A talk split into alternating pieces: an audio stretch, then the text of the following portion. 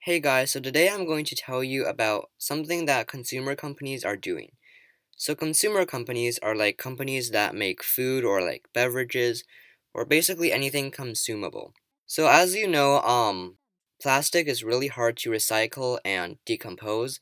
So, a lot of companies are talking about um, changing plastic and replacing it with some other material that's more eco friendly like um, paper or wood or cardboard. So many consumer companies are starting to develop alternatives to plastic packaging. So like companies like Nestle, Smarties, Mars, and more. They're planning on ditching plastic packaging and moving to paper in order to reduce the use of plastic. Unilever and Diageo, which are two British companies that produce consumable goods such as food and beverages, they're using technology from Pulpex, which is a company that works with sustainable packaging, to develop packaging made from wood pulp. However, this solution is not without problems. As soon as consumer companies move to wood and paper based packaging, mass deforestation will become an issue.